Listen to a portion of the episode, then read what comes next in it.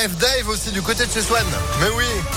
Le temps de faire place à la météo et puis l'info, l'actu de Sandrine Ollier. Bonjour. Bonjour Phil, bonjour à tous. À la une, il a passé sa première nuit derrière les barreaux.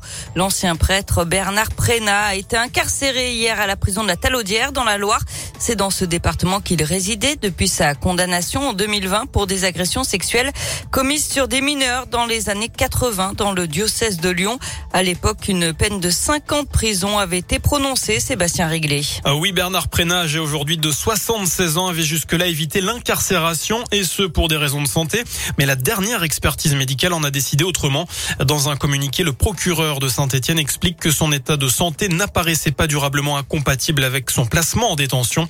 La demande de suspension de peine a donc été rejetée, mais d'après son avocat maître Frédéric Doyer, un médecin doit encore l'examiner en prison. Après sa condamnation en mars 2020, l'ancien prêtre avait fait appel de la décision du tribunal avant de finalement y renoncer. Et dix victimes de ces agressions sexuelles s'étaient constituées partie civile lors du procès en janvier dernier. Une trentaine d'autres victimes avaient été déclarées prescrites. L'un des avocats avait estimé à plus de 3000 le nombre total d'enfants victimes de Bernard Prénat. Ce n'est que justice, a réagi Pierre-Emmanuel Germaintil, l'une des victimes à l'annonce de son incarcération. Un député du Rhône accusé de harcèlement sexuel, Yves Blin, l'ancien maire de Fézin, est visé par une enquête menée par la sûreté départementale. Selon le progrès, la plaignante serait liée à la fédération Léo Lagrange, dont le député La République en marche est aussi président. Yves Blin dit ne pas être au courant de cette enquête. L'actualité, c'est aussi ce quatrième jour consécutif de grève des chauffeurs de bus à Lyon avec toujours quelques perturbations, euh, surtout sur les transports scolaires. Grève aussi aujourd'hui des agents de sûreté de l'aéroport de Lyon-Saint-Exupéry. Attention si vous devez prendre l'avion aujourd'hui.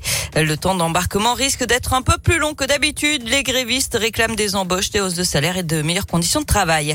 Et puis conseil municipal à Lyon aujourd'hui à l'ordre du jour la candidature à la mission sans ville neutre pour le climat d'ici 2030 et le plan ville comestible qui sera doté d'un montant d'un million deux cent mille euros avec notamment la création d'une maison de l'agriculture urbaine à Lyon, la plantation à grande échelle d'arbres fruitiers et de plantes comestibles dans les espaces verts de la ville.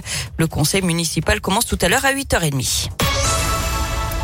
On passe au sport avec euh, du foot, ce coup de tonnerre à l'OL puisque Nino serait sur le départ. Le directeur sportif de l'OL l'a dit hier. J'espère bien finir la saison et à la fin, normalement, c'est terminé, a expliqué le Brésilien. Il parle d'usure mentale et n'exclut pas d'entamer une carrière d'entraîneur. Et puis sur le terrain, la Ligue des Champions.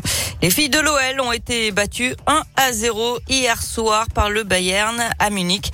Euh, malgré la défaite, les Lyonnaises restent leaders de leur groupe. Merci beaucoup Sandrine pour l'info qui continue sur impactfm.fr. On se retrouve à 7h30. À tout à l'heure. Allez, 7h04 quasiment.